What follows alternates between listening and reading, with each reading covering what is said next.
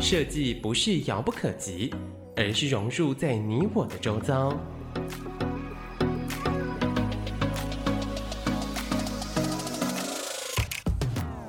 设计台湾，带您认识当代最具代表性的设计。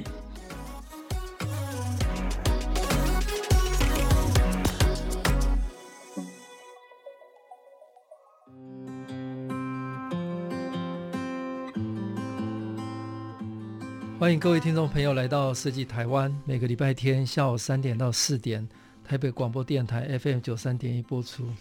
我是节目主持人，台湾设计研究院张基义。呃，我们今天非常高兴邀请到 Just In Case 创办人周玉颖来跟大家聊越在地越国际的时装美学。来，玉颖跟大家打招呼。各位好，我是 Just In Case 的创办人周玉颖。那个台北时装周哈，呃，非常非常精彩的落幕了哈。那我我想今年二零二一年哈，呃，玉颖呃依然是呃非常重要的焦点哈。那我跟大家介绍一下 Just In Case 创办人周玉云 Justin 哈。那他是意大利服装设计背景哦，也是台湾第一位荣获入呃进入到纽约官方呃时装周的设计师哦。那二零二零年。也获得时尚权威的媒体 Vogue Italia 的选为纽约时装周 Best of Talents，那同时也是二零二一年东京奥运中华代表队进场服装的设计师。那 Justin 擅长将高级的时装跟台湾的艺术工艺文化做完美的结合，那被称誉为文创跨界鬼才哦。那二零一九年被诚品签下了文创经济。呃，为台湾首位与呃国立故宫博物院、国立历史博物馆联名的服装设计师啊、哦。那此外，呃，周颖致力于推广呃循环时尚，呃，跟各大的国际品牌呃都有创新永续的议题上的合作。那也为国际品牌在台湾的首选合作的台湾时装设计师。那 Justin 时装美学哈、哦，那仅仅。环扣在中西文化冲突中，幽默与反省，哦，古今中外这个概念，每一季都能用用在他的设计系列的里面能够体现。那他本人也说，呃，Just In Case 是一个不需要多做解释的品牌。那不论是东方人或西方人，一定都能够了解他服装上所代表的言语符号，会心一笑，仔细聆听。那他是意大利的 Domus Academy 哈设计学院，以及英国的 University of Wales Milan 和意大利的呃时尚设计双硕士。那他也有很多非常棒的资历了哈。好，那大家都很好奇，呃，Justin 呃玉莹。在成长的经验或者学习的环境里面，有没有比较特别的经验影响你一辈子？那我知道你好像来来自高雄，对对对，跟跟呃我们听众分分享一下来。好的，其实我在成长的时候是一个我自己觉得是一个蛮痛苦的一个历程，因为那时候要联考嘛。哦，对。所以我从国小的这个就被我妈妈转学，一直到国中，其实都是真的是填鸭式的教育。我记得每天早上很早，差不多五点半就要起床，然后六点十分到学校准备要考试，嗯，所以那个时间点。其实每天几乎都是在念书、写考卷。那真正影响我很多的是那个时候，我那时候很期待，就是每一个我几乎一到五晚上都要上到九点，嗯、然后礼拜六那时候还没有周休日，我们至少要上到十二点。对，那个年代，对那个年代还没周休日嘛。对，然后。有时候每天到对到到九点上课上到晚上，对他就有点辅导课，就是补习班的概念。对，那礼拜天有时候也要上课，那印象很深刻，甚至有时候除夕放假，除夕大年初一、初二放假，初三就开始上课。对，但是我那时候其实就是非常有点像达文西讲的一个小鸟被关在笼子里面，很想要飞啊这些。那印象很深刻，是我大概在大概国中，大概是国二吧。我有一次我很喜欢一个节目叫那个强棒出击。当时是盛竹主持，那五花那个沈 沈春华姐，她是一个主持五花八门这个地方。那当时五花八门其实就有点像是现在 YouTuber 是一个短影片，介绍世界各地的情人仪式。那有一个有一次我大概晚上回去吧，那我看到这个影片，有一个中间五花八门在讲德州有一个农场，嗯，那这个农场呢，你可以把自己的牛仔裤拿过去。嗯，然后他把它挂在，他有一整片的土墙，土墙前面是铁网，哦，铁网之后挂满所有的牛仔裤，然后这个里面就有一个负责的员工出来拿着散弹枪，然后把全部都给轰烂。所以整个牛仔裤就全部破掉，像 gunshot jeans 这样。嗯、你看那是三十年前，嗯、现在很多人穿破牛仔裤嘛，那妈妈也会念。但那三十年前，那时候我看了就非常。很，你知道非常 inspire，然后我就把自己的牛仔裤，我没有枪嘛，嗯、我就拿家里的锥子把它锥破。嗯、那锥破之后，我记得当时、欸、所以那时候是什么年纪？国中？国中十四岁吧，大概是一九八九年左右，或九零年。对。那我去一个，后来刚好礼拜天，我是礼拜六看到，我刚好礼拜天去个女同学家里嘛。那我记得有几个，大家很多同学聚会，嗯、那我就穿了我破牛仔裤，嗯、那那个。呃，女同学的妈妈就从窗户看了我一眼，我就跟她对到眼了。嗯、好，礼拜一那女同学，我就去找她聊天嘛，嗯、然后她就不理我。我说：“为什么不理我？”她说：“我妈妈说不要跟你讲话。”她说：“你是乞丐的小孩。”对，真这是真的事情。可是那时候我就开始觉得说：“哦，那要是有一天我在路上看到有人穿我设计的衣服，嗯、我是不是会觉得这是一个很酷的事情？嗯、一定会很有成就感嘛？嗯、所以呢。我就从那时候国中开始，就觉得，哎、欸，好像这是一个很不错的一个职业。嗯、那我其实就很向往。后来我就到了高中，嗯、一直到大学。其实我大学当时候联考嘛，嗯、那高中的时候也很认真在玩，认真在念书。那联、嗯、考其实我是分数比我念的后来福大服装设计织品系还多非常多非常多，都可以上台大、政大。那我那时候就填了三个志愿，就福大服装设计、实践服装设计。然后跟一个好像福大应用美术吧，嗯、大概是这样子。然后就是交了要交这个志愿的时候，给我爸妈看一下。然后我妈那时候很认真问我说：“你真的要念服装设计吗？”对，嗯、那我就说：“对，我要念。他”他他我妈妈就跟我说：“服装设计很辛苦。”我就回答她说：“没有什么不辛苦的。”那她说：“哦，你很有决心，因为我从国中开始讲嘛，嗯、所以我讲好多年了。她觉得我很有决心。”对，嗯、那我真的去念的时候，其实我念大一我就想休学。为什么？对，大家会觉得说，那你是不是觉得呃，不是你想或干嘛？不是，其实是因为我觉得学校教的太慢。哦，对，所以我大一的暑假我还记得，我跟我爸说，我想去呃外面的补习班跟贾杰老师学学缝纫，因为那时候一年级有通识课嘛，国文啊、历史啊，很多课程，服装设计很少，嗯，制作也很少。但是我迫不及待，很渴望想学习，所以我就是去补习班外面去学缝纫这些。那一直以来，整个我记得我从二年级之后，我我就没有关过灯睡觉，我就睡在我那个床板都是在打板。嗯，我真的很喜欢，主要是一个原因是因为我当时候去西门町逛街，然后那时候也是九一九九六年或九五年，嗯。那有几次在逛街就有那个。有人来找我要街拍吗？那像小孩子不是有人拍照说，哎、嗯欸，你穿什么衣服会很开心吗？嗯、然后问我说你穿什么衣服？通常会说你这是什么品牌？什么品牌嘛？嗯、那一直到衬衫，我说这是我自己做的。嗯、然后他就说天，这你自己做的吗？那那种成就感就非常爆棚。嗯、然后连连续大概是两个礼拜遇到两次，嗯、就是问一次是裤子，一次是衬衫。所以那时候就让我整个大学的时间、嗯、大概四年，我就花很多时间在做自己穿的衣服。那当然我很认真在做学校的作业，但是我花很多时间，我觉得做，因为比较像是我当时也没有这么多什么金钱啊，可以去买那些成衣，所以我很多都是自己做。对，那那个阶段影响我很多，等于说我磨练我的功夫，我也去做我喜欢做的事情。所以说实在，最早期从一个节目的短片，一直到大学这个阶段，那。当然，我也一直是希望说，能够像我在做衣服的时候，我都拿一个闹钟，比如说五个小时就要做完这件裤子，我就开始做，就按那个闹钟，有点像我像那个西洋棋这样，对，有点逼自己。我其实是蛮逼自己的人，对，一直什么时候我就要做完什么事，所以我要先想好，我要先开口袋，我要先做什么，因为我的宿舍没有那个考课机，所以我要先把很多东西都做好。所以我其实，在大学没有参加社团。然后也没有选多余的课，我大概是最低的学分毕业。嗯、我甚至有个成绩单，我我最近好想要在那个网络公布，但是倒数前倒数第三名，因为我都我服装设计跟制作很高，但是其他的行销还是什么分数，我都第一空可以过就好，因为我都真的在做衣服这样。对，哎，所以在福大的时候，很多所学不见得是在学校里面。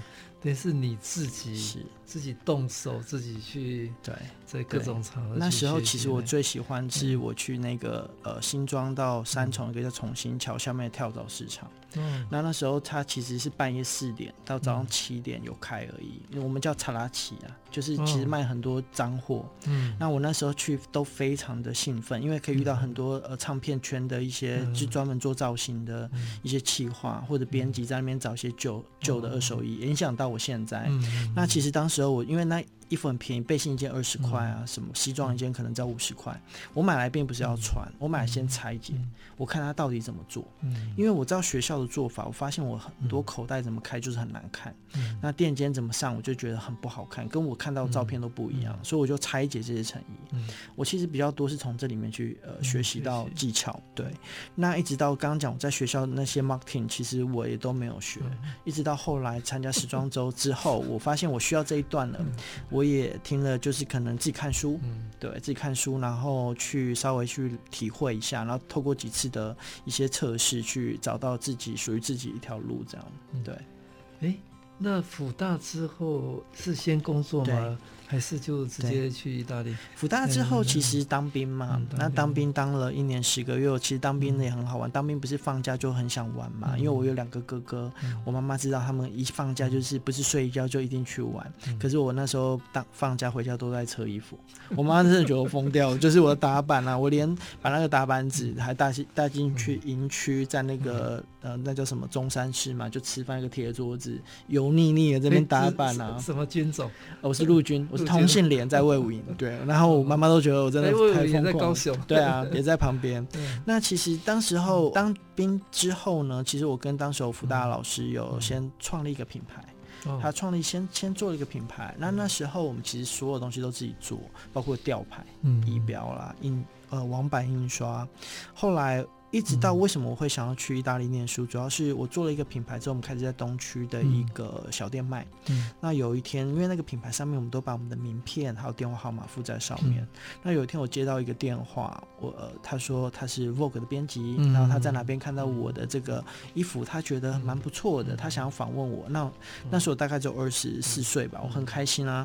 他第一个问题就问我说：“那呃呃，周云，你这个品牌的应该讲说。”风格是什么？嗯，那我其实当时候就思考一下，说，嗯，这风格是什么？嗯、我当时候其实没有那么多想法，就是我做了一些衣服这样子。嗯、那我的风格，我就在暂停了十秒、十五秒之后，嗯、他就说，嗯，他有点生气，他说，好，那那没关系，我问你，那你的品牌像哪一个牌子？嗯嗯，那我就更没办法回答，因为我的品牌像哪个牌子，这有点冲突嘛。那我就说。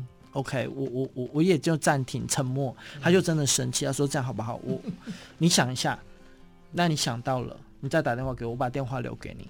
可是我再也没有打电话给他了，因为我发现我其实就是做好看的衣服。我并没有一个所谓自己的风格，我只是做一些我自己觉得好看，但是我很想穿一个骑士外套，我觉得好像女孩子很流行蛋糕裙，我就做了这些东西。后来我就思考一下，说或许我是不是真的需要去下一步，就是到国外去念书了。那刚好我大三的时候去到意大利实习，那时候跟我一些冲击，呃，我看到了很多很棒的东西，我就决定去意大利念书。这样。好，谢谢 Just In Case 创办人周玉云跟大家。分享他从小是在一个高度升学压力的环境 长大，不过呃，国中十四岁看了一个电视《强棒出击》，启发了他，哦，想要从事服装设计的这条路。那大学从没有停下来，哈，自己做自己的衣服。那二十四岁有机会呃碰到 Vogue，呃，讨论什么自己的风格，所以启发他继续再往意大利。探寻之路。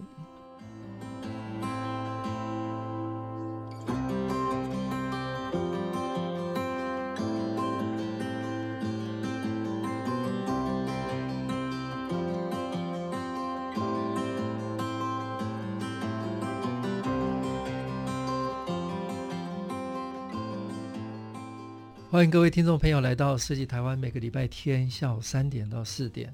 台北广播电台 FM 九三点一播出，我是节目主持人，台湾设计研究院张基。今天非常高兴邀请到 Just In Case 创办人周玉莹，呃跟大家聊越在地越国际的时装美学。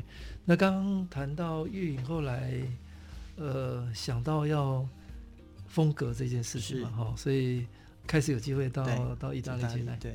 这一开始其实也蛮好玩，我记得我到意大利叫 Domus Academy，它跟一般的这种我们想象的学校不太一样。一般我们会觉得是有一堂课程，比如说是女装设计几个学分，或男装设计或民族服装。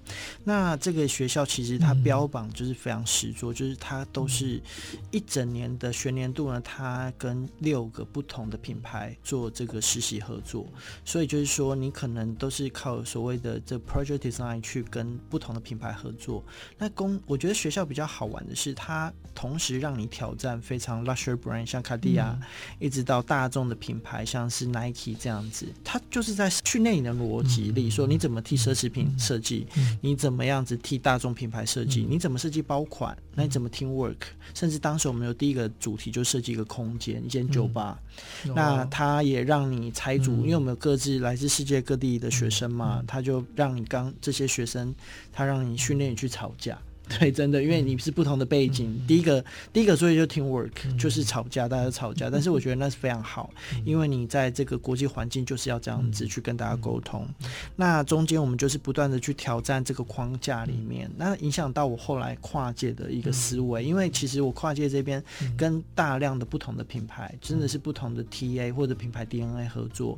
那我觉得我从米兰这边学到很多，怎么跟不同的品牌做沟通，嗯、跟做合作。那这个部分其实我在那边，其实包括在佛罗伦斯念书，一直到米兰，其实待了一年多。我觉得比较有趣的是，我记得我替第一个男装品牌，这品牌叫 Fay F A Y，它是一个标榜呃男装很 classic 的一个牌子，它以外套的剪裁闻名。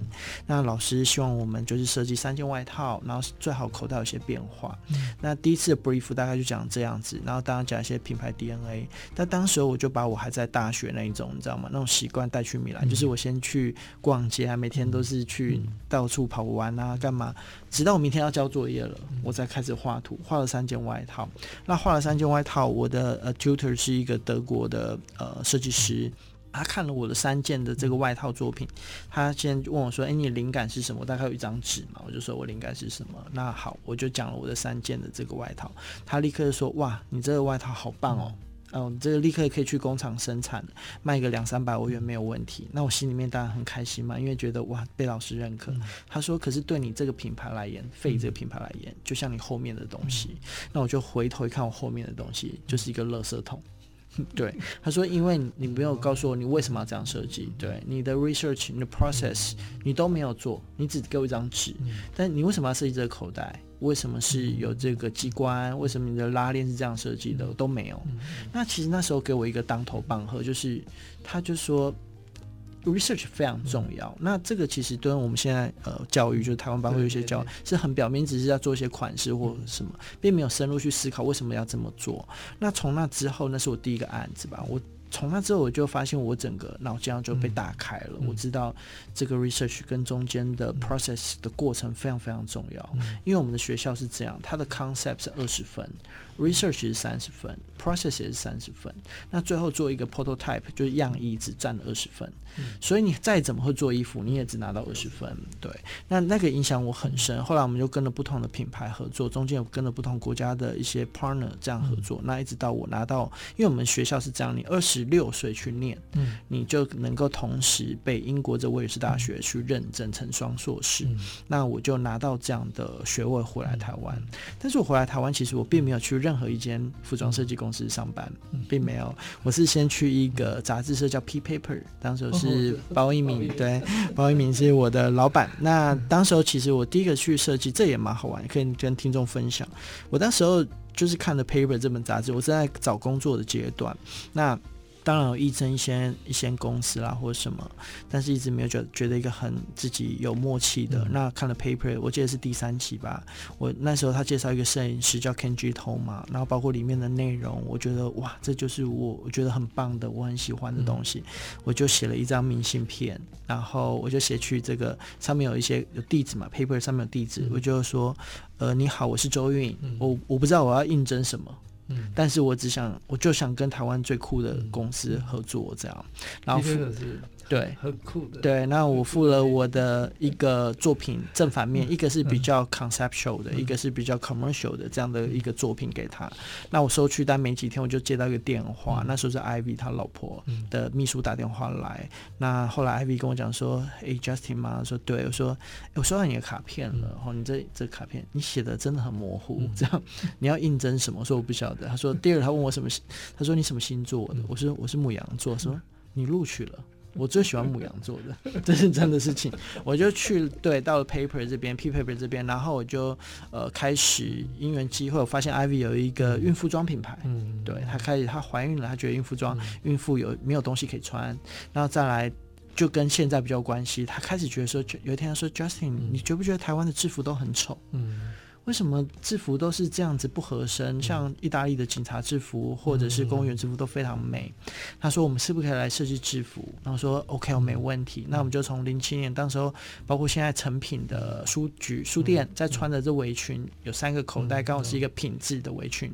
那我们就开始设计，不断的很多企业制服。所以我其实设计对设制服的呃时间经验，甚至比我时装周的经验都还要长。对，所以我其实到三十七。岁才做品牌，我长时间其实都在帮别人做 consultant 或者设计制服。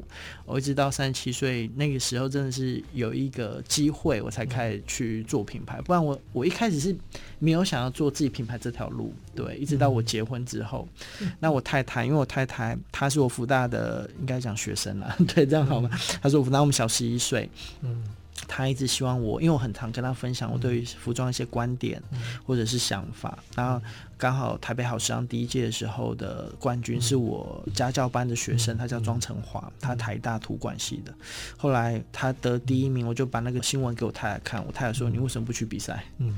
我说：“我说我不想比。当时我好像三十六岁。我说我我觉得现在我很 OK，我只要帮人家做 consultant，不用每天进公司，让我去学校教书。因为我其实很喜欢教书，去贡献我知道的东西。那我觉得我不想要。后来呃，我太太就是很小嘛，那时候年纪她年纪很小，说她觉得她想看我比赛啦，她想看我呃去把我自己的想法实现。然后后来我们再一路变成现在这样子。嗯。”诶，你刚刚说，呃，是三十七岁开始做品牌，对，就是 Just In Case 这个品牌，对对对，没错。也跟大家聊一下 Just In Case 这个嗯品牌的理念，跟一路从二零一五年嘛，对，到现在七年了，差不多，对对对。其实呃，Just In Case 你可以知道我叫 Justin，所以当时候大家听到都会觉得有点好笑嘛，就 Just In Case，对，所以我一开始也没想那么多，是 Just In Case 蛮好玩的，以防万一嘛。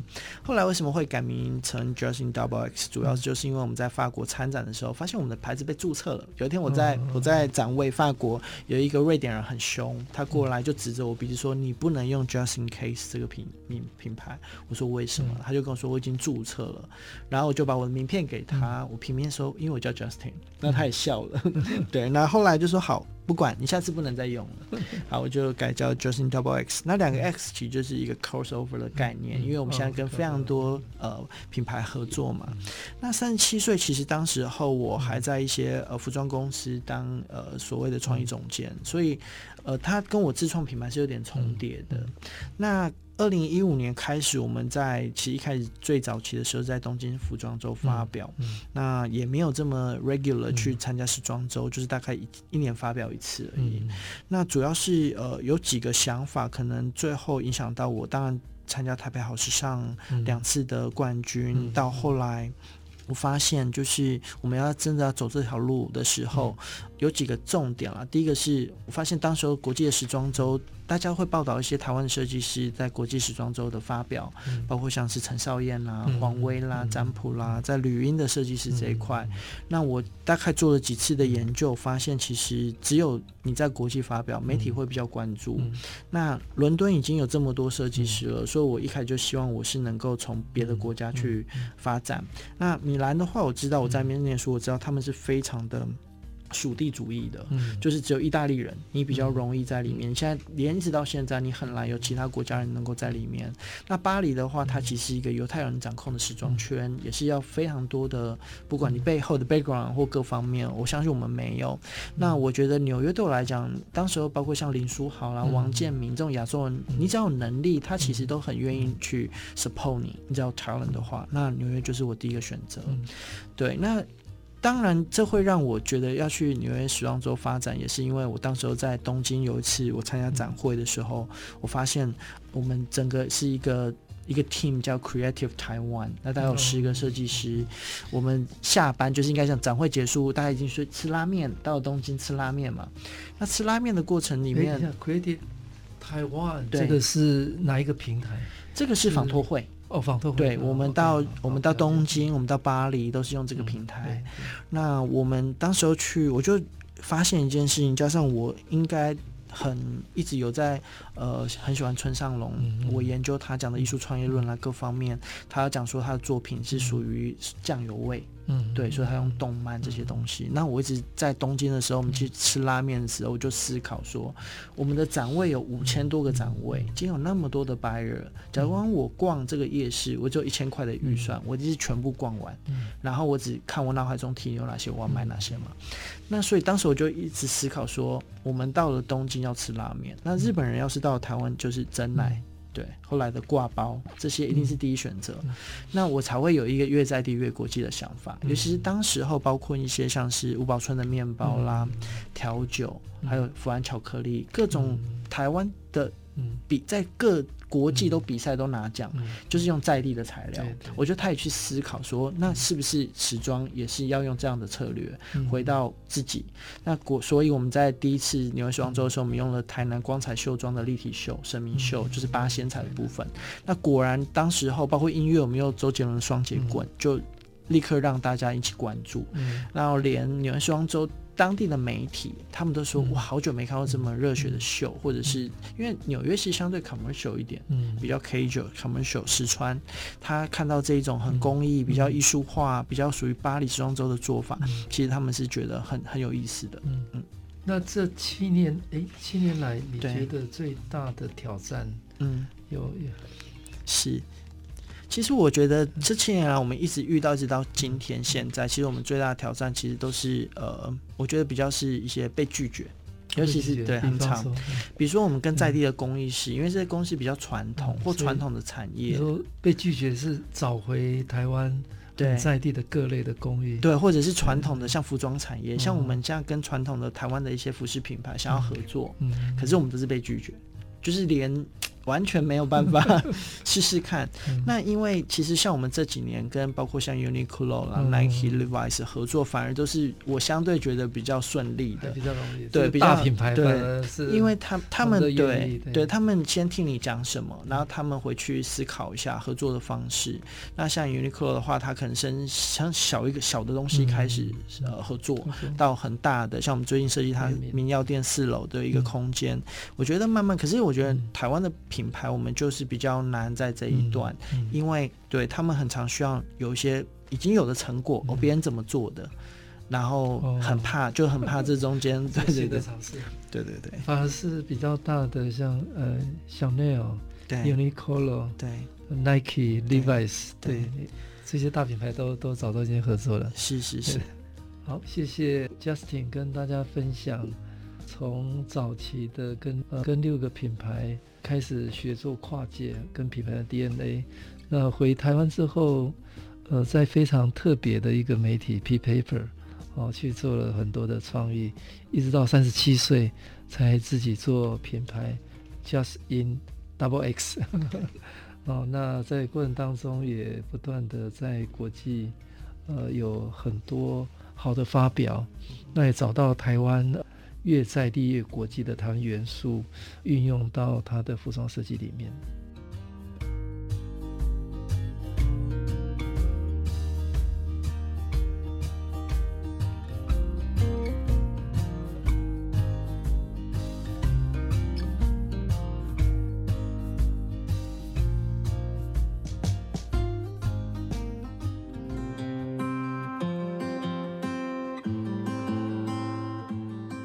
各位听众朋友来到设计台湾，每个礼拜天下午三点到四点，台北广播电台 FM 九三点一播出。我是节目主持人，台湾设计研究院张基义。今天非常高兴邀请到 Just in Double X 创办人周逸云 Justin 跟大家聊越在地越国际的呃时装美学。全球最瞩目的大型的运动赛事就是奥运哦。那我们今年的冬奥哈，台湾有非常好的成绩哦。那不只是运动员的优秀的表现哦，那尤其在开幕典礼的期间哦，那看到我们的选手呃穿着让台湾大家都很骄傲的服装哈进场哦，那而且大会也呃郑重介绍是来自台湾哦，所以那个是一个呃台湾让世界看到的场合哦。那这个背后其实是不容易的了哈，这个背后很多人的努力跟推动，那台湾在尤其在疫情啊这一年，呃，真的在各各方面都跟世界有很好的链接，那也让世界看到台湾的不管是呃运动的的这个呃能力，我们文化的实力也好，那请 Justin 跟大家聊一下呃冬奥的这个中华代表。对的，这个进场服哦，那你用很有创意的这个做法，把台湾很在地的这个元素，呃，经过转换，而且它又很 modern 哦，呃，因为我很荣幸有有机会在过程当中也旁观哦这个过程哦，那应该是说以往的冬奥不是选手服装不好，是跟这个时代的脉动比较没有那么紧密的扣连了哈。哦那所以，我们如果把冬奥当成一个，呃，台湾的一个好的 showcase 哦，那我想，呃，我们的设计创意文化的这个展现哦，应该是一个很好的机会。那这个过程当中也很感谢教育部嘛，哈，跟呃我们的的流流程的这个这个合作，还有我们的立委吴思瑶委员，呃，在立院咨询关心这件事情，哈，所以就我们就觉得，哎，冬奥那么好的机会，应该。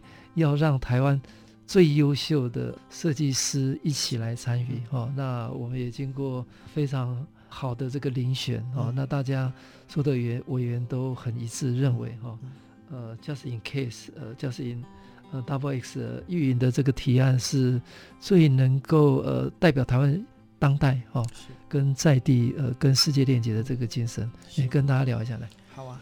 这个其实是我真的是深爱，我觉得设计深爱里面最最难设计的案子，主要是因为呃，大家对于奥运、冬奥或之前奥运的关注非常的强，所以我其实当时候二零一九年这个案子出来，它是一个遴选，有好几位设计师嘛。那我记得那个时间是时装周，刚好跟我们台北时装周发表是同个时间。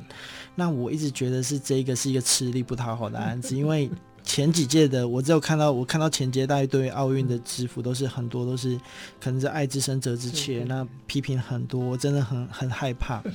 那后来就当时候我的成品的经纪人鼓励我说：“Justin 一定要拿下这个案子。”那我也想说，因为我爸爸其实。刚好在一九年过世，那我爸爸一直到我他过世的时候，其实他都没有参加过我任何一场服装秀，甚至有毕业展。嗯，对。那我觉得或许要是我拿了这个，我拿下这个 credit，我觉得他应该会很荣耀，所以我就往这个方向去思考，说好，我我想为他做一个事情，让他在天上会很开心。那那时候我就开始去思考，说我怎么做。那这过程其实我觉得最。最大的困难是我以前做设计，我不会这么质疑我自己。对，我很常这个图画完，在那个荧幕放下，我过了半小时回来，我会去说这样真的好吗？会不会太简单了？或是会不会怎么样子？那我一开始先思考，当时我就真正拿出在米兰的精神，我现在有个框架给我自己，说这年龄的跨距这么多，肤色、体型。然后这么样大的跨距，不同的运动类别，每个运动员的体型身材都不一样。我要设计一个怎么样东西是符合他们。第二个，我先把我时装设计师的身份打破，我不是来这边让他们走伸展台的，我希望他们穿的自信，那自信的过程当中，又要符合刚刚院长讲当代，所以我先拿掉我很擅长的，包括像是什么宗教的元素或特定民族的元素，这些我都拿掉，我就回到当时我真的在我工作室旁边，呃。也是买东西、走路、散步，我发现窗花是一个很重要的元素。因为我到新义区，我到大同区，甚至我到高雄，回到老家，我都可以看到这些铁窗花。那铁窗花其实是五零年代一个很很家家户户的一个平民美学，它可以展现你每家。呃的工艺，因为他做的窗花都不一样，所以我当时我做些就是刚刚讲 research，我发现哇，有些窗花它是音符的，因为他家是音乐行，有眼镜的窗花，然后有富士山形状，那我就想到那梅花窗花呢，所以我第一个时间就其实就上了这个网站去买到一个从左营眷村出来的梅花窗花，真的买回来，那我觉得窗花这个就是一个属于真的集体台湾的一个。中性的平民美学，那怎么转化在图案上面？我也希望它能够有一些更有趣的转化，所以我们先把它做了提花，再把它用印花。那东京时装周，东京应该讲是奥运，它其实是有一个基本的主轴，就是永续。所以永续刚好也是我们从一九年开始就成立另外一个品牌，开始就是在执行永续这个概念。所以我们就是特别去找了台湾的一些大厂做永续的回收的尼龙布料啦，这些布料来做呃奥运的制服。那另外我觉得，当然大家最印象深刻应该是七七扣了。那七七扣当时候，我希望。台湾跟日本能够有个连接的话是什么？那我觉得漆器这个工艺其实就是一个最好的连接，所以我就把这个漆器，我当然就是也是做 research，我去呃找了原来台中有几个地方，那光山行刚好也是成品推荐，我就找了这个小赖，然后我们去讨论漆器扣。那你看一个扣子，它其实要上每一层漆干要一天，总共上一百二十层。总共一百二十天才能做这个扣子，做好一个这个扣子，它其实很像一个运动员，你必须要持续这样的精神，坚持一百二十天。那刚好扣子旁边我就是用了六道彩虹，很多人像有些。网民啦，不要说酸民，他说谁看得到那个细节？可是其实有时候细节，就像我们运动员接近，他说他因为说，诶，为什么你扣子旁边是彩虹？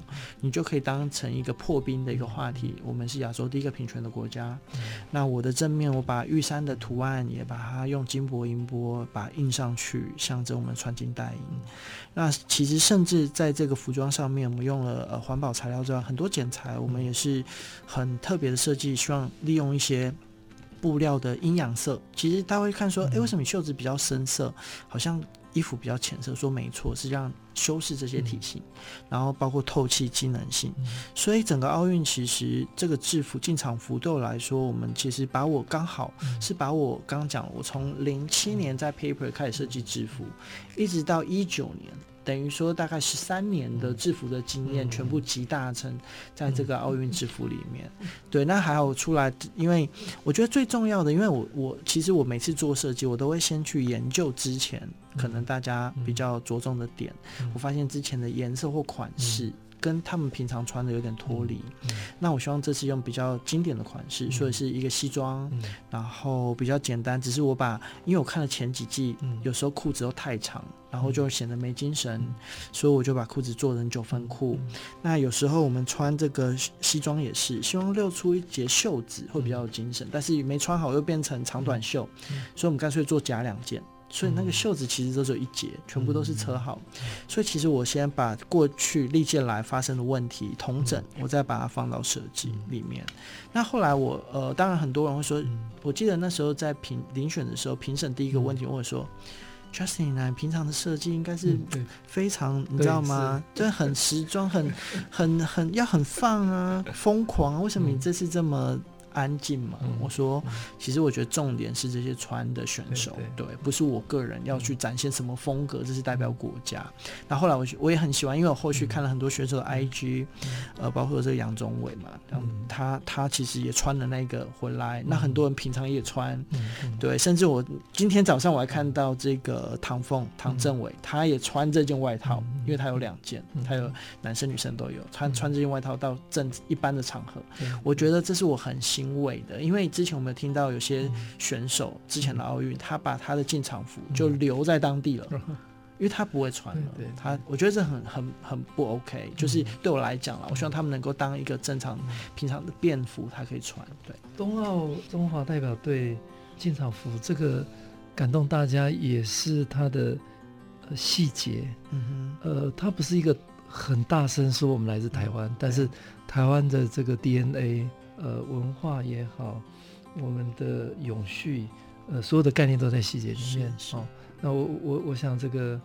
呃，也是之前 Justin 有很丰厚的这个制服经验、嗯、哦，因为它承载的是一个大家呃共同的一个平民美学哦，所以这个是呃非常特别的哈。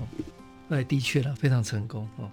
那第二个，我我我想再聊的另外一个话题，呃，台北时装周刚呃办完，那今年台北时装周有一个很大的亮点，就是也是跨界哦。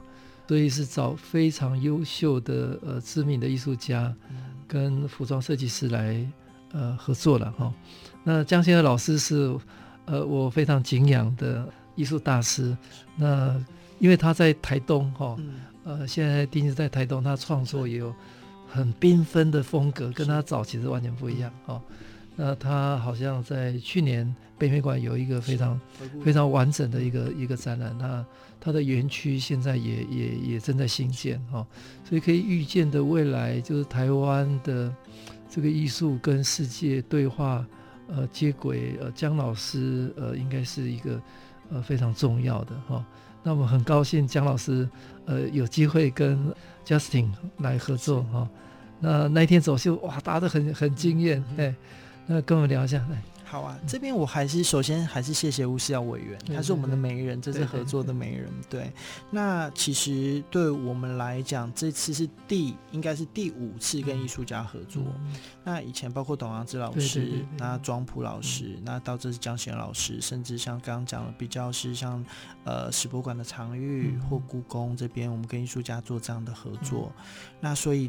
一开始的时候，呃，知道文化部有这个计划，嗯、希望能够跨界艺术。我当然就是如院长所说，去年在这个北美馆的回顾展给我很大的一个启发。嗯、那我当时候就心目中就立刻浮出江老师的名字，但是我们呃就是不认识嘛。我们这么样大，所以我们知道透过吴萧委员，因为我发现我知道他有收藏他的画，然后他帮我们去。当媒人虔诚，那其实很开心，江老师也一口答应。嗯、那中间的过程，我觉得我先，我每次第一件事情，我就是先买传记。我就先买江老师的专辑《比西林海岸之梦》，呃，从巴黎到比西林海岸这样子去研究他的过程。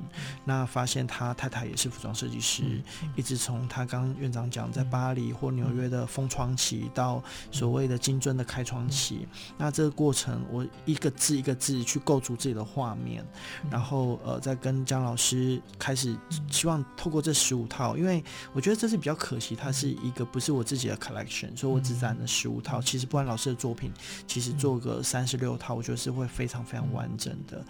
那刚好这个机会，我也刚呃通过这样，我也去老师的工作室参观，也看到他作画的过程。其实我是非常非常感动的，所以呃我很开心，然后也希望很高兴呃文化部给我们这个机会。嗯，好，谢谢 Justin 跟大家分享从中华代表团的进场服到今年时装周跟江贤和老师合作的非常特别的经验。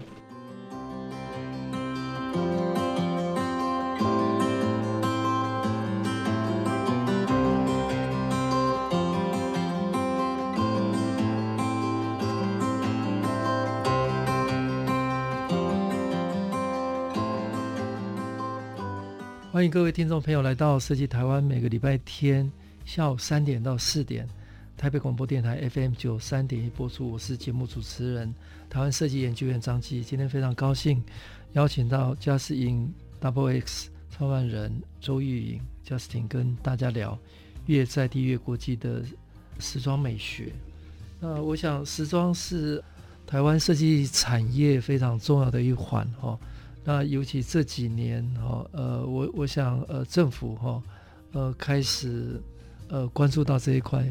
早期比较是布料了哈，那我想设计呃是一个是一个很重要的跨领域的这个机会哈。那跟跟我们聊，你你观察到的就就是台湾的呃时装的产业的整个过程到未来，呃，是不是在在整个产业面上或者国际方面看有有没有什么样的机会？嗯我想台湾这几年来，从包括还是布料，像是永续布料、机能布料，这都是世界大厂的第一个爱用的品牌。对那所以我们有先天的优势在于布料方面。那也因为，但是有了布料之后，在设计方面，因为都是目前台湾还是。呃，早期的像 ODM 或 OEM 这样的模式，那怎么政府希望时装中能够让更多的设计师，其实应该是跟这样的布厂做一个合作，嗯、那这是可以预见的未来，就是希望透过设计师他们对于各种布料的解读，呃，有各种自己的自我的，应该讲说一个哲设计哲学去做一个。呃，我觉得结合是应该是政府想要看到的，所以才有这个时装周。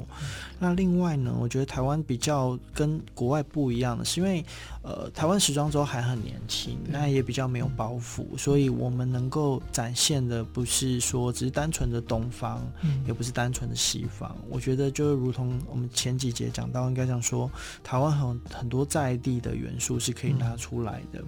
那我其实。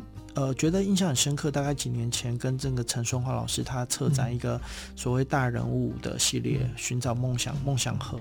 那这个是当时候其实有一本参考的书叫《寻百工》。这《寻百工》其实从台湾，包括灯笼，嗯、包括我们就最其实包括墓碑，嗯、包括这些纸扎人。其实有非常非常传统工艺，都是在国际上面都是独具一格的，所以这样的元素，其实现在的小孩子应该能够，或者是有心向往服装设计的，都是我觉得都能够是一个很好的一个切入点。因为就像我们第一次在纽约时装周发表，我们拿这个立体绣八仙彩到了呃国外去发表，其实他们会很很讶异，第二很好奇这是什么东西。为什么这一种样的绣法？嗯、那我们当时把八仙彩换了时尚八仙八个人物，就是比较国际的人物，嗯、所以很多人就立刻知道，哇，这是卡拉拉格菲，这是安娜温托尔什么？可是为什么它底下是乌龟呢？为什么骑一个乌龟呢？是什么意思？那乌龟当然象征长寿嘛。上面有蝙蝠，什么意思？我觉得那个是很有趣的一个一个交流。所以以台湾长期来讲，既然我们有一些产业资源，但是相对的，其实我觉得我们的劣势是在于，因为这几年教改，那服装的学校越来越多。我在念书的时候，只有呃福大跟实践是服装设计，那台南家专其他是偏纺之类。可是现在据说有大概九十间的相关。时尚对，现在有大概有一年跟设计相平面设计、设计产品设计一样，它有八千多个时尚产业的人。对，那其实国家也看到这个教育，呃，教育部现在都有金培计划，时尚也是一个单位。那越来越多人，但竞争越强，但相对的呢，就是小孩子想当设计师嘛，因为设计其实很累，就是服装真的进到，比如说。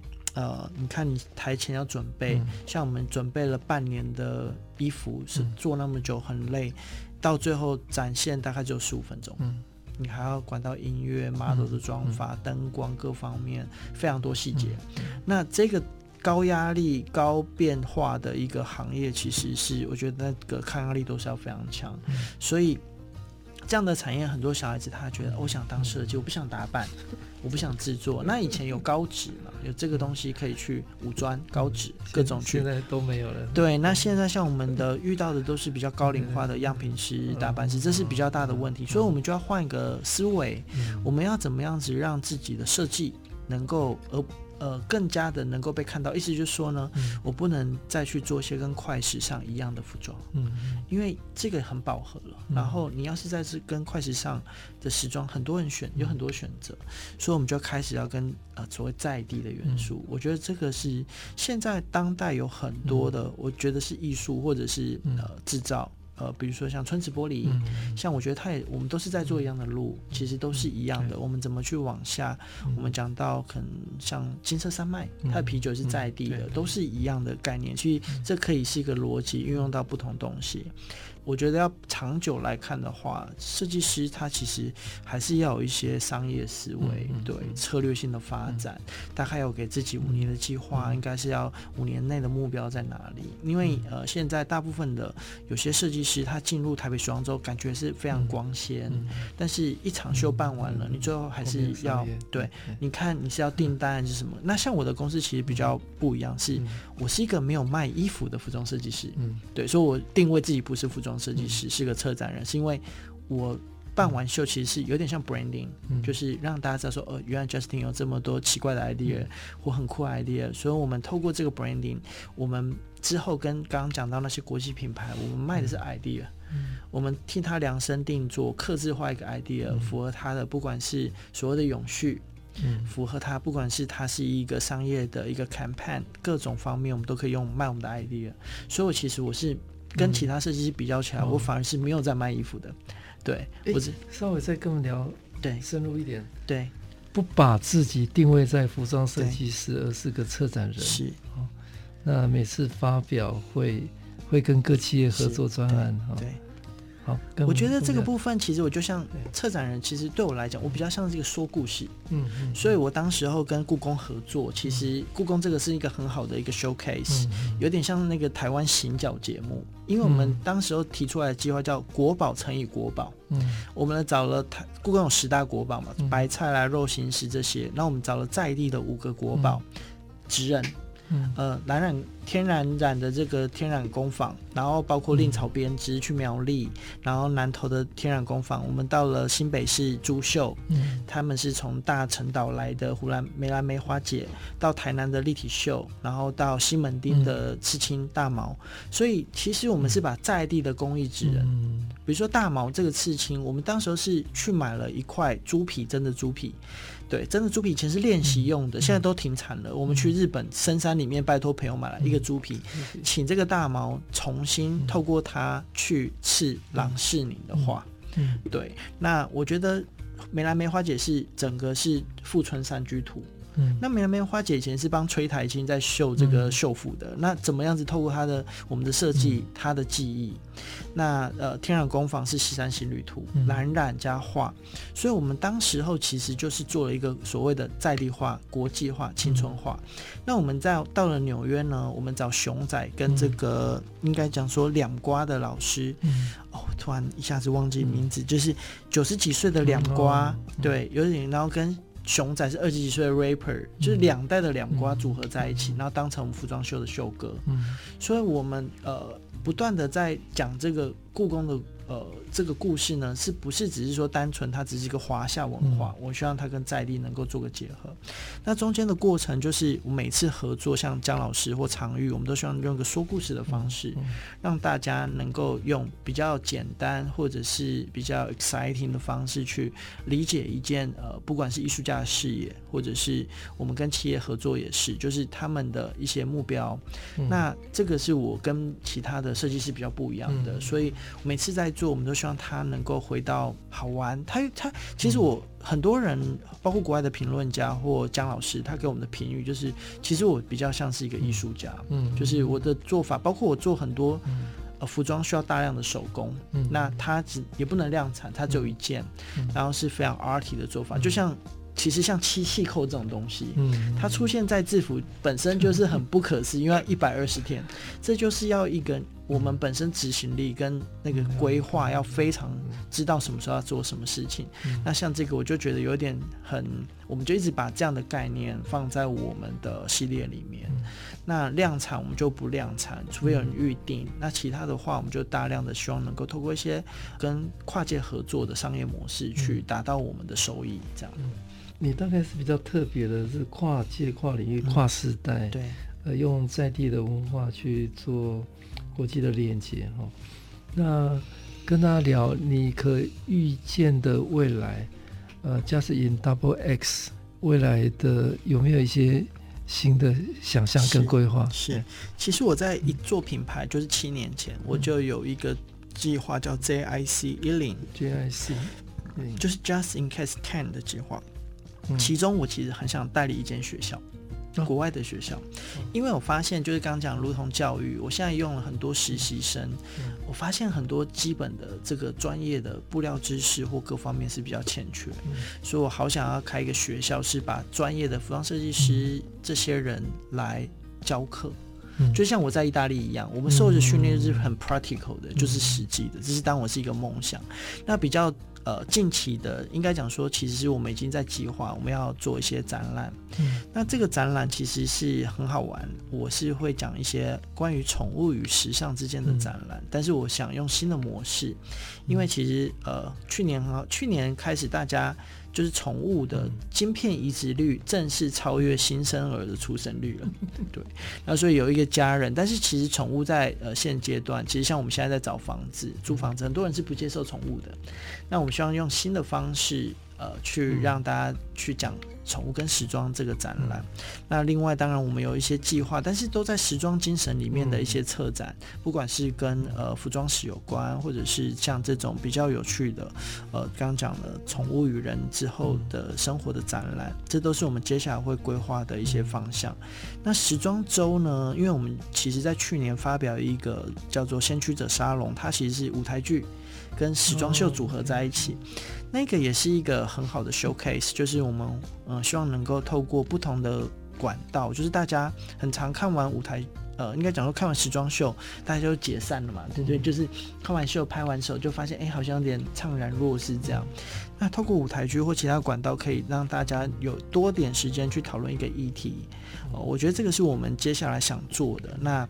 甚至更长远的计划，像我们现在在做的跟 Uniqlo 合作这些过程，我们都希望导入它的所谓在地共融，所以我们让不管是福大的学生、实践的学生，他都能够参与在这里面，他能够完成这个整个作品，所以我们都希望，像我们今天还在剪这些影片，让他们觉得，呃，Uniqlo 这种国际企业来了，不是只是单纯一个日本品牌，它能够让学生，也不是只有我们这种设计师，好像才能跟他合作，所以我这。这次特别召集一个 team，我可以让他们全部都在里面去完成某个部分。那他，我相信他们已经很荣耀，因为这些地方是他们完成的。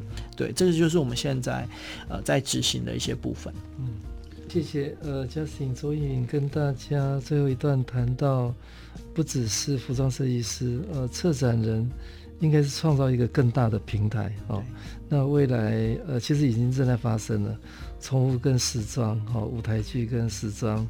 创造一个让大家都能够参与的在地共荣的一个全新的机会。好，那谢谢 Justin in Case 创办人周逸云 Justin 今天跟大家非常精彩的分享，越在地越国际的时装美学。谢谢院长，谢谢大家。